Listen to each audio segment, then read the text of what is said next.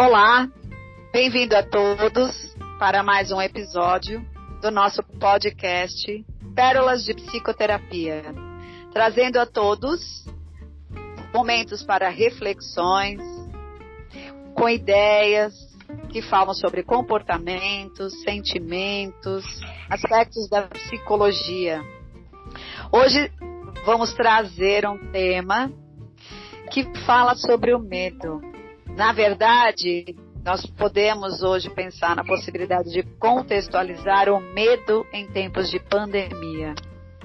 Estamos atravessando um momento difícil, um momento de desafios, e o medo sempre nos acompanhou na nossa história, desde que nos entendemos por gente aqui neste valioso planeta. E, o medo é, é um aspecto que, por mais que seja conhecido enquanto sentimento, ele não é reconhecido por maior parte de nós como parte da vida.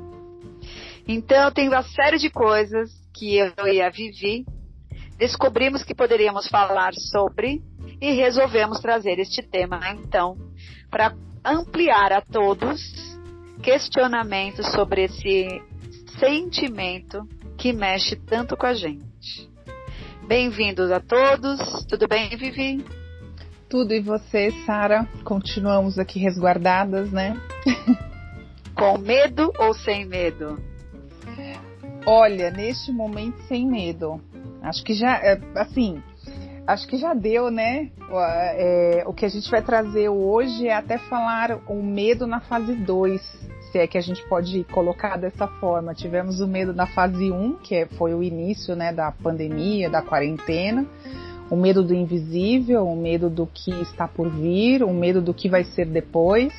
E é, já estamos na fase 2, que é o começo do depois estamos começando, né? Muitas pessoas estão aí, estamos no dia 4 de julho fazendo a gravação.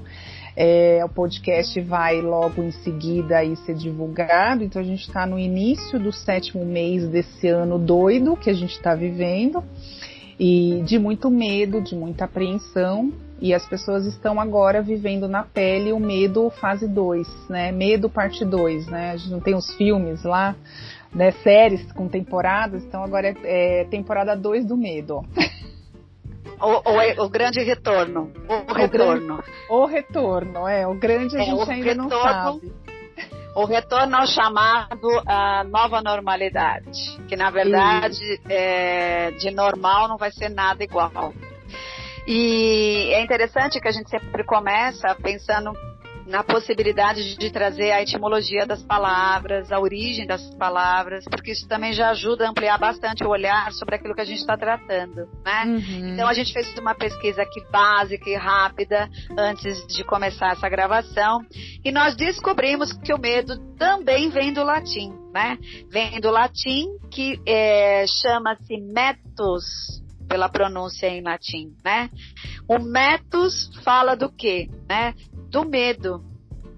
Desse medo que pode ser que te traga uma atitude de coragem ou de covardia.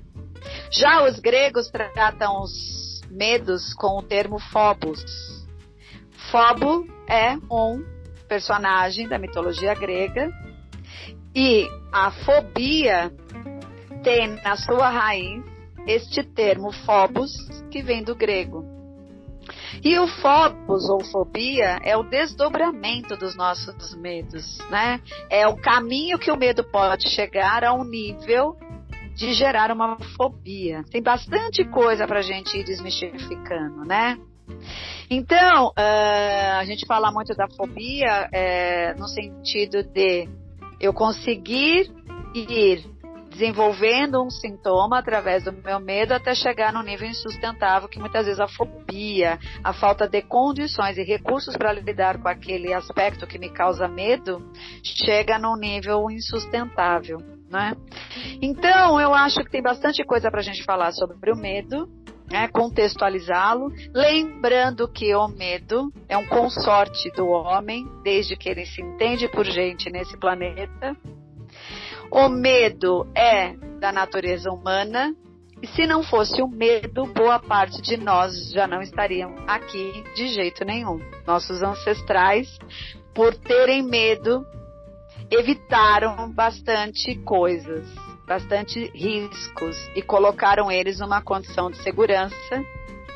E de alguma maneira o medo pode ser nosso grande aliado, se assim quisermos ver. Sim. Pode falar.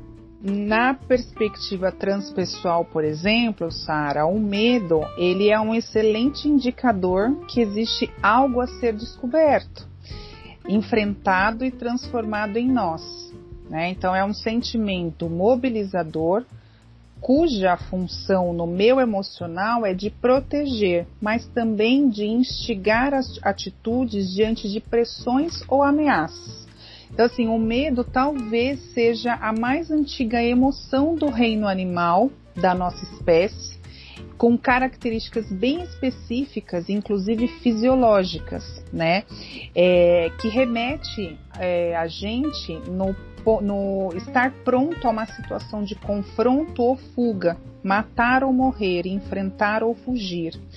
É, a gente já até trouxe né, um pouquinho de como é o fluxo do medo no podcast sobre o transtorno de ansiedade e síndrome do pânico, mas a gente vai só pincelar aqui porque vale sempre a pena, porque as pessoas nesse momento estão tendo esses sintomas, né, Sara? Porque a gente está falando do medo. Então, assim, o que que acontece? Eu tô diante de um medo é, é, diante de uma situação que me coloca em risco de vida, né? Onde eu vou me preparar, então assim, o nosso, é, o nosso corpo, a nossa grande máquina aqui física, que é esse corpo templo nosso, ele vai nos preparar para ou lutar, né? Confrontar, enfrentar ou fugir correr, né, é, é, sumir praticamente desse medo. Então, de novo, imaginem que vocês estão diante de um leão. O que que esse leão representa? Né? Um animal selvagem, um animal que avança, um animal que é feroz, que tem uma velocidade, que tem uma agressividade, que tem um instinto de sobrevivência e que para nós é, é, ele para nós, é, nós somos uma presa fácil para eles, né? Se, se for pensar assim. E a gente vai ter a condição de ou eu vou lutar com esse leão para ele não me matar, ou eu vou correr dele, né? Vou fugir dele. E aí existe toda uma preparação. Então eu fico com taquicardia, eu tenho uma. A, eu, você quer falar, Sara? Quer contribuir? A, a, gente fica aqui, gente, dando sinais, né? Não, agora é minha vez, está levantando o dedo e a Sara estava sinalizando aí agora. Então, você quer contribuir com alguma coisa nessa questão da fisiologia agora? Não, é bem isso, porque tem essas fases, e você estava falando, me lembrou as fases, né? São três fases bem distintas, né? Diante de qualquer situação de medo, isso é humano, para depois a gente passar para os medos mais subjetivos e sofisticados, que são os nossos medos atuais. Mas os medos instintivos de sobrevivência estão ligados a três níveis. Primeiro, né? Ou eu confronto, ou eu paraliso, né? Ou eu corro. Eu nego, saio da situação, não entro em contato com a situação. Então, é o confronto, a paralisia ou a negação. Né? Então, até uma série de estudos ligados à psicossomática conta um pouquinho o quanto os sentimentos de um deles é o medo pode estar mexendo com uma área do corpo que é ligado à parte digestiva. Todo mundo sabe que dá aquele frio na barriga, aquela dor de barriga quando você se depara com uma situação onde você está sob efeito do medo. Boa. Então, pensando nesses três aspectos, né, de confrontar, paralisar, ou negar, ou sair correndo, ou não confrontar, existe assim, né? É, quando eu corro, eu posso estar associando no intestino a, o intestino com diarreia, o intestino solto. É aquilo que eu mal vou digerir a história e já resolvo, né? Uhum. Paralisia, é um indivíduo que tem uma tendência a ter paralisia diante das situações de medo, é aquele indivíduo que tem um intestino preso, aquele intestino que não funciona, né? Que ele fica reteso. E quando a gente fala do confronto, aquele que vai, lida, se tem medo, vai com medo mesmo, é um intestino que funciona normalmente, né? Porque na verdade ele está ali lidando, reconhecendo e confrontando aquilo que precisa ser lidado e tem um desdobramento aí de liberar aquilo que já vai deixar de existir como um problema. Então, é bem interessante, porque quando você estava falando, eu, eu pensei nessa raiz, né, que a gente tem e a gente entende de um cliente quando chega, dependendo de como a gente vai entender a dinâmica da vida dele, a gente pergunta um pouco, né, dos aspectos fisiológicos e o quanto os aspectos fisiológicos contam pra gente como o indivíduo lida com determinados sentimentos. E o intestino é um dos é, órgãos que mais falam das nossas emoções. É o nosso segundo cérebro, né? Então por Sim. isso que eu quis entrar para te contar um pouquinho disso, porque isso é um aspecto que a gente está falando do medo natural, instintivo, que todos nós passamos. É que com o passar da história, estamos migrando para medos, dos medos concretos para medos mais elaborados, mais subjetivos e mais sofisticados. É por isso que eu te interrompi, mas pode falar. Não, e interrupção, se toda interrupção fosse agregador e contribuinte desse jeito, a vida estava feita, não é? então, interrupções como essa são válidas, não é verdade, queridos ouvintes? Aí, Agora a pergunta que não quer calar: quem aí conseguiu se identificar, né? Do intestino preso, intestino solto, intestino normal? Porque tem aquelas, né? Eu já lembrei logo de pessoas conhecidas, amigas, primas, que não consegue ir ao banheiro quando tá viajando, quando tá fora de casa, né? Então, assim, tá tudo relacionado aí. A psicossomática tá falando sobre isso. É, então, assim, no, no aspecto psicológico, é, a gente amplia a perspectiva do medo não só com relação ao outro, mas com relação a, a, a, a mim mesmo. Na medida em que a minha essa emoção faz com que eu perca contato comigo, gerando pensamentos ameaçadores e outras emoções disfuncionais que intensificam ainda mais o medo. Foi aonde a Sara estava falando dos, eh, do, do medos subjetivos, né, dos cenários subjetivos. Então, assim, o medo se apresenta na insegurança, se apresenta na ansiedade, se apresenta na angústia, no anseio, na, na compulsão alimentar, muitas vezes, na não, na insônia, na não alimentação, né? Ou seja, tudo isso quer dizer sobre o medo. Só que aí ele vai se apresentando de várias formas e, claro, dentro da pós-modernidade, vai caminhando conforme o nosso caminhar, conforme a nossa evolução, né? É... Então, assim, o medo ele traz todas essas apreensões e cria imaginações que aterrorizam. Porém, ele protege, ele auxilia a perpetuação da espécie, ele favorece a, a, prudência, a reflexão, né, e o aprimoramento das ações protetoras. Então, a Sara comentou da questão da ancestralidade. Então, assim, é, antiga, muito antigamente, gente, no povo muito primitivo, não se morria de doença, se morria de morte matada. As pessoas se confrontavam e aí morria, né? Então, assim, ou era luta por conta de, de, de terra ou por conta de, de, moeda, né? Que antigamente não existia dinheiro, as moedas eram de outras formas, as trocas, né? De monetárias era de outra maneira.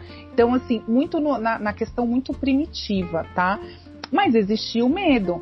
Então, assim, você acha que a gente vamos trazer uma figura de cinema que é muito conhecida, que é o Rock Lutador, né? Mas aí a gente traz para a realidade, você acha que os lutadores também não sentem medo na hora que sobe lá no ringue ou segundos, minutos antes do ringue? O medo é uma preservação, uma questão natural. Agora, a intensidade, a frequência, a forma como esse medo se apresenta é aonde a gente vai falar da questão subjetiva. E aí é aonde entra a questão de muitas vezes a gente não entrar em contato com essa emoção que é tão natural. Então, hoje em dia, né, Sara, nós estamos. Por que, que a gente trouxe essa questão do medo agora? Porque a gente percebe, não só no consultório, mas no todo que a gente está vivendo atualmente, as pessoas estão com medo de sentir medo. Isso. Elas, elas estão querendo bloquear uma emoção que é natural. Isso mesmo, eu acho que é, é, a partir daí, porque se a gente quer trazer um contexto histórico para entender o momento atual, vamos pensar, nós saímos de uma modernidade, lembrando a todos que assistiram ou ouviram, na verdade, nossos outros podcasts. Sim. Daqui a pouco escrever, Vivi, mas por enquanto eu ouvi. Então, ouviram os outros podcasts é, talvez se deram conta que a gente contextualizou um pouquinho essa diferença entre o mundo moderno e da pós-modernidade. Só para relembrar para quem não ouviu, é, nós estamos no auge da pós-modernidade, que é uma onda que vem para contrapor o modernismo que existiu até, até ontem. O que, que era o modernismo, né? Principalmente pós-revolução industrial. Uma, uma vida que foi cercada pela ciência, pelas certezas absolutas, pelo estável, pelo hierárquico, pelas formas bem definidas. E essa onda do pós-modernismo vem para contrapor todo e qualquer tipo de ordem, todo e qualquer tipo de certeza, né? Nada é fixo, tudo é uma relativização. E então, já imaginando isso, né, nós temos hoje tecnologia, nós temos conforto, porém nada é certo tudo é relativo. A pandemia, chegando nesse contexto, pega a galera como? No conforto da tecnologia, no conforto das suas próprias casas, das suas construções, né, é, é, da onde eles se cercaram, né, da ideia de é, controle com, e segurança. E, no entanto, algo invisível vem, abate um monte de gente em cadeia mundial as pessoas globalizadas assistem das suas casas o número de mortos, percebendo que algo invisível é fatal, já não é mais a guerra dos gladiadores, porque ele é invisível. Aí a gente parte para o medo subjetivo. Uhum. O medo daquilo que eu não vejo, daquilo que eu não sei, que não me garante mais segurança, que não me dá um terreno para os meus controles atuarem. E é esse é o medo que está, a gente está se debruçando hoje nos nossos estudos dentro dos nossos consultórios. Porque o indivíduo, com o passar da vida e da história, passando por todas essas fases, da antes da modernidade, da modernidade e agora, é, esqueceu ou se desconectou de lidar com um aspecto da sua própria natureza interior e, consequentemente, da natureza. E ao se desconectar da natureza, ele perde uma grande condição, que é o poder da entrega. Porque para o medo subjetivo, aquele que eu não consigo apalpar, aquele que eu não consigo medir, aquele que eu não consigo prever, só existe um tipo de aspecto que pode te dar uma possibilidade nova, a entrega.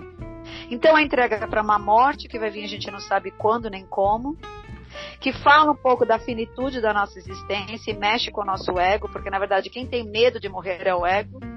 Uhum. E nós não somos feitos de ego apenas, principalmente a gente que tem estudos dentro da transpessoal, sabemos que a psique é um quanto de energia que vai para além do ego e da matéria. Então esse ego que nos administra nesta vida, ele tem medo de ser, é, de ser ele, tem medo de ser dilacerado, de, de morrer, de não existir mais.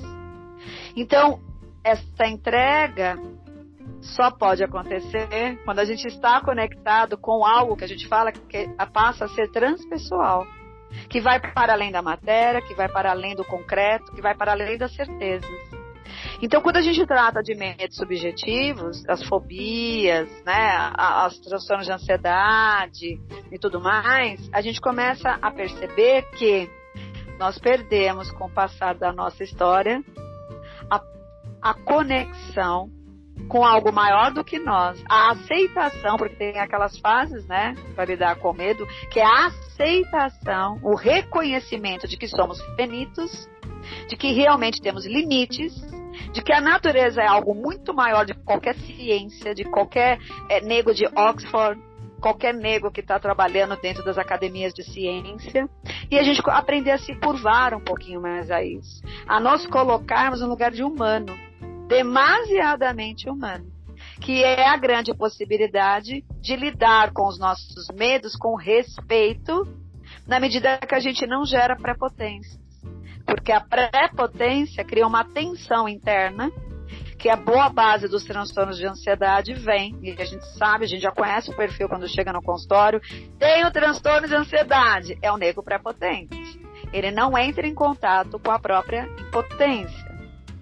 Então a ideia é gerarmos a verdadeira potência. E qual é este caminho do meio? admitindo, reconhecendo que somos finitos, que somos limitados e que algo maior nos rege e que nós somos uma parcela desse processo enquanto ego. Se a gente não fizer as pazes com essa condição, a nossa existência fica muito pesada, fica muito tensa, e aí a gente chega um determinado momento que vai ter que jogar a toalha.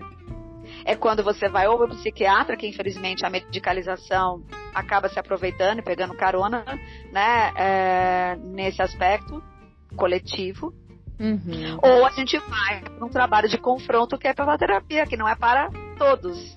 A terapia não é para os covardes, a terapia é para os corajosos, que vão, tempo a tempo, né, lidando com todas essas temáticas inconscientes e vão integrando isso na consciência. Até você tinha algumas coisas para falar em relação a esses é, pontos né, é, que a, transpessoal trabalha para poder lidar com a questão do medo, né, Vivi?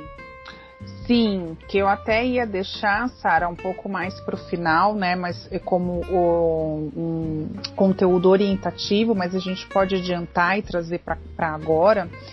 É, de que assim Uh, você falou muito do reconhecer, do aceitar, você falou da que a gente se depara com a finitude, a gente se depara com a possibilidade da morte, né? A gente se depara que a gente é vulnerável. E aí, quando muitas vezes a gente se depara, a gente vem nessa pseudo prepotência. Então, assim, a, hoje na pós-modernidade, na verdade sempre existiu, mas hoje está mais é, exposto, se a gente prestar atenção aos sinais, que existe uma indústria do medo. Né? Então, existe uma questão é, histórica, um, uma, um contexto social, um contexto político, onde o medo é interessante para alguém, né? Para um sistema, para um tipo de família, para um tipo de grupo, enfim. Não vamos entrar aqui na questão macro da coisa. É, mas vamos pensar, é, vocês, é, vamos pensar o seguinte. Não sei se todos já assistiram aquela animação Monstros S.A., onde existem os monstros que assustam no guarda-roupa das crianças à noite, né? Onde Sensacional. É, não tem como, né? A gente pensa no meio, não tem como não lembrar disso, assim, pelo menos eu sempre faço essa associação. É, ali é a indústria do medo totalmente explícita, que é o que a gente vive hoje, se a gente for olhar entre linhas nas nossas particularidades. Então, qual era o objetivo? O monstro tinha que atingir metas mensais ali do quantos, de quantos sustos eles davam nas crianças no mundo lá, no mundo paralelo deles, no mundo é, de, é, dos mortais, né, dos humanos. Então, assim, quanto a gente, quanto a, a sociedade hoje, o sistema, ganha com os nossos medos? quais são os monstros, né? Muitos de nós aqui, eu, eu me incluo e acredito que a Sara também, porque isso é inerente do ser humano. Quantos de nós não tivemos medo do monstro do guarda-roupa? Do monstro imaginário debaixo da cama, do monstro imaginário de não conseguir dormir com a luz apagada, de ter que dormir com um abajur ou com a luz acesa falando lá né, no nosso primeiro desenvolvimento enquanto pessoa indefesa, em, de, em, de, em desenvolvimento. Porém, a gente traz esse medo hoje. A gente compra, então assim, será que tudo isso que está acontecendo realmente é verdade? Será que o que está sendo dito é verdade? Ou estão colocando um medo na gente por algo que está por detrás? A ideia também é poder pensar o quanto os nossos medos nesse momento é real. Porque assim, quando tudo isso aconteceu, né, Sara, eu cheguei a fazer uma live logo na primeira semana que ninguém ainda sabia como é que ia ser e a gente achava que ia durar um mês, no máximo 15 dias, né?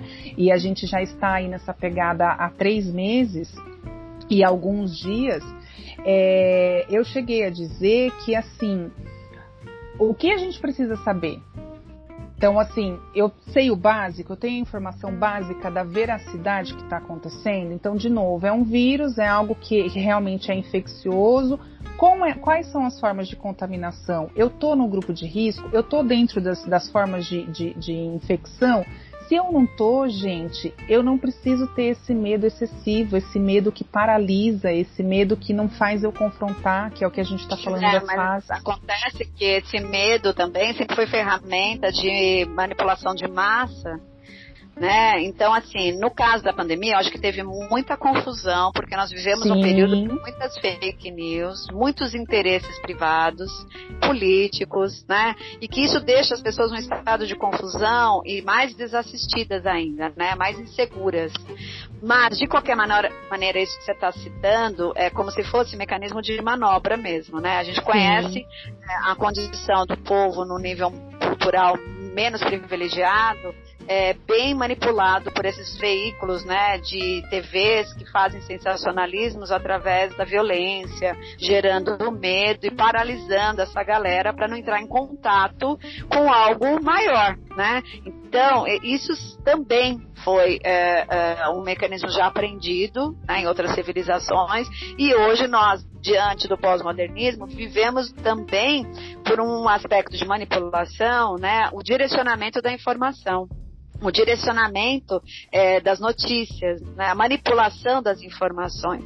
Então, olha quanta coisa que as pessoas têm que desviar da frente uhum. para poder mínimo sentirem-se né, confiáveis, confortáveis. O autoconhecimento entra de novo, claro, né, que a gente não podia deixar de esquecer, porque é a gente desaliena desaliena cada vez mais o indivíduo na medida que ele se descobre, que ele se reconhece, que ele percebe para além né, é, desse, do mundo dele. Ele começa a se ver e ele começa a perceber esses mecanismos ou tentativas de todas as naturezas de manipular suas decisões, seus olhares e tudo mais. O medo, por paralisar, acaba criando nos mecanismos de massa, né, é, essas manobras aí de, de poder.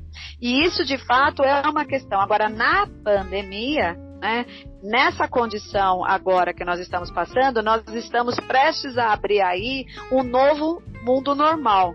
Né, voltar à normalidade, mas essa normalidade nova, porque ainda desconhecemos o que vem por aí, né? Desconhecemos de como as coisas vão se processar. Vivemos um, ambiente, pelo menos aqui no Brasil, onde as coisas não são é, é, claras, transparentes, os dados, as informações. Né? Uhum. Né? Por motivações políticas é que as decisões são tomadas, isso não necessariamente nos preserva. Então, nós agora estamos adentrando um outro medo em quem podemos confiar, como podemos confiar, e de novo, né, a, a, clareza da informação é uma necessidade básica para começar esse novo, é, esse novo normal, porque existem tantas especificidades que estão envolvidas nesse sentido, que esse novo normal vai precisar do quê? De muita informação concreta. Porque no, na, pegando então o exemplo dos monstros SA, que é fantástico, quando que as crianças conseguem ter um desfecho positivo mediante aquilo? Quando elas abrem a porta desse guarda-roupa, elas encaram aqueles monstros e descobrem que eles são infinitamente melhores do que o medo delas antes de abrir essas portas. Ao abrir então as portas agora né, da nova normalidade, o que a gente entende, e é um contraponto do Phobos, é um contraponto do medo, a ideia de irmos para a realidade, além da entrega, mas a entrega é possível quando a gente também se acerca através de informações de uma realidade que possa me pautar e fazer com que eu decida o caminho que eu posso ir com seus devidos riscos sempre, porque o indivíduo também que tem medo de ter medo é um indivíduo que tem a fantasia de que ele não vai correr risco. Ele tem a fantasia, né, de que ele mede os seus riscos a tal ponto que ele tem uma ideia errônea de controle e de que a partir desses olhares nada vai acontecer com ele. Então, assim, não adianta sair. Se for para sair pensando assim, fica. A ideia é, vou me acercar do máximo possível de informações, me medir aí por uma série de é, é, situações que eu possa notar quais são os riscos que eu consigo chegar e não, e entender que apesar disso eu vou, mas eu vou abraçando o imponderável também, porque o imponderável sempre vai fazer parte da tua vida, independente das decisões que você toma. Agora, se você é prepotente e só quer tomar uma decisão aonde você cria a fantasia de que você não vai ter riscos e aonde você não quer né, acreditar que você não tem controle sobre todas as variáveis, fica aí você não está pronto para ir. É mais ou menos, eu acho que na pandemia essa questão está envolvendo muito isso e assim essa desconexão com algo maior na espiritualidade, com algo maior que espiritualidade que eu digo não é religião, repetindo sempre. A espiritualidade é, a transcendência, é né? para além da matéria, a transcendência para além da matéria, que, por exemplo, a psicologia transpessoal trabalha bem, né? Esses estados de consciência. E que você está dominando bem essa ferramenta, né, Vivi? O transcender, né, do, do ser humano. Então, assim, é a gente poder quando a gente fala do medo, é a gente poder trazer o reconhecimento. Eu tenho medo, eu estou com medo. O que está acontecendo comigo que, que, com relação a esse medo, né? A identificação, como eu sinto esse medo, de onde vem, como ele acontece. A desidentificação, ou seja, eu já admiti, eu já identifiquei esse medo e aí assim, quem eu estou com neste medo? Porque assim, é, a gente sempre está, né, Sara? Eu sou, mas vão ter momentos em que eu sempre estou. Então, neste momento, eu estou psicóloga. Eu estou psicóloga que está aqui falando através do podcast. Amanhã ou depois, eu posso não, não estar mais psicóloga. Eu posso estar uma boleira, né? Enfim é, a transmutação, porque o medo? Eu dou é, é, onde que parte em mim esse medo impera, ou seja, eu dou lugar para esse medo, eu dou vazão, é aonde lá no desenho, na animação, a personagemzinha criança lá acolhe, né? Ela pega na mão aquele monstro e põe até para deitar do lado dela, então se ela enfrenta. A transformação eu consigo é, perceber o que mudou em mim por conta desse medo, por conta dessa emoção. Eu me transformo a partir disso, né? A elaboração, então eu elaboro eu dou um ressignificado para esse medo. Eu realmente ando de mão dada ali com ele, né?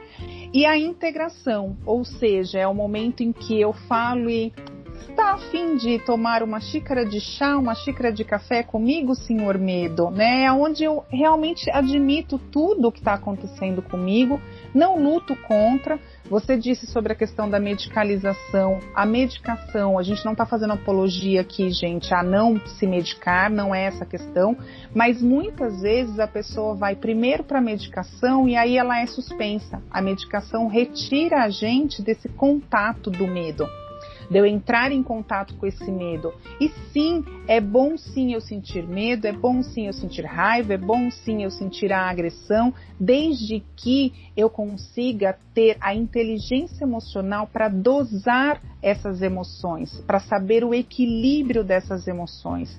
A nossa vida é como se fosse uma porra, né? A montanha russa, que eu tô lá em cima e outra hora eu tô lá embaixo, a gangorra é do mesmo jeito. Tem vezes que eu tô lá em cima e muitas vezes para eu estar tá lá em cima, alguém tem que estar tá lá embaixo fazendo contrapeso para eu poder subir. Aí tem vezes que eu tô lá embaixo e eu tô fazendo contrapeso para outra pessoa subir. As minhas emoções é do mesmo jeito. Acredito que seja isso, Sara. Pois é, tem tanta coisa para falar do medo. O medo é tão histórico. Ele já existe desde que né, nós é, nos tornamos humanos de alguma maneira. Que ele tem bastante especificidades, mas assim, eu acho que para fechar mesmo é entender que é, tudo que fica mais negado, fica no inconsciente, ele toma proporções, ele cria um fermento que vai cobrir a gente e nos engolir. Né? O problema não é ter medo, então. A grande questão é você não entrar em contato. Não fazer que nem as crianças do Monstros S.A. e abrir a porta, mesmo na medida do seu tempo, uhum. mesmo na uhum. condição que você vai encontrando para isso, mas entendendo que esse é o melhor caminho, né? Porque ele deixa de existir na medida que você o confronta. Eu lembrei de uma, uma metáfora que a monja Cohen contou uma vez num seminário, que ela disse que um monge, ao dormir, ele viu na silhueta de uma luz assim na janela uma cobra. E ele ficou apavorado, claro, com a presença uhum. daquela cobra. E ele passou a noite inteira em claro, paralisado, que é uma das versões de ação em relação e não ação em relação ao medo.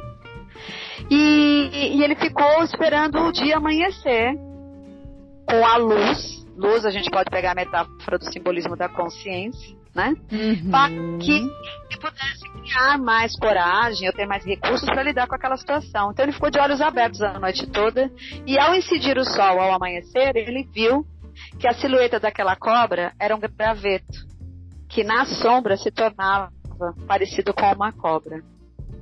Então, os nossos medos, eles só nos devoram, são maiores do que nós, na medida que a gente não entra em contato com eles, principalmente esses medos de cunhos subjetivos. Então, o trabalho de é, análise, de autoconhecimento, continua sendo o nosso forte, porque ele vai dar essa luz que ao amanhecer né, a gente consegue enxergar com mais clareza. Uhum. E a partir do momento que eu coloco luz, ele torna-se né, palatável, digestivo, é, passível de ser é, resolvido, lidado. Então, de novo, autoconhecimento acho que é a grande saída mesmo, né? Também a parte são essas palavras, eu acho que a gente pode fechar com uma frase, né? Que você tem aí que pode ser bem interessante para todos nós. Quantos de vocês, quantos de nós, se eu me incluo nisso, né? É, tivemos ou temos medo de ser quem somos nós na essência. E aí, Jean-Yves Leloup traz a seguinte frase: O homem é o seu próprio livro de estudo. Basta ir virando as páginas até encontrar o autor. Eu desejo de coração que vocês ouvintes entrem em contato e encontrem o autor de vocês mesmos e percam o medo, ou seja, deem voz, acolham os seus medos. É isso. Beijos a todos. Sara. Até a próxima. Beijos.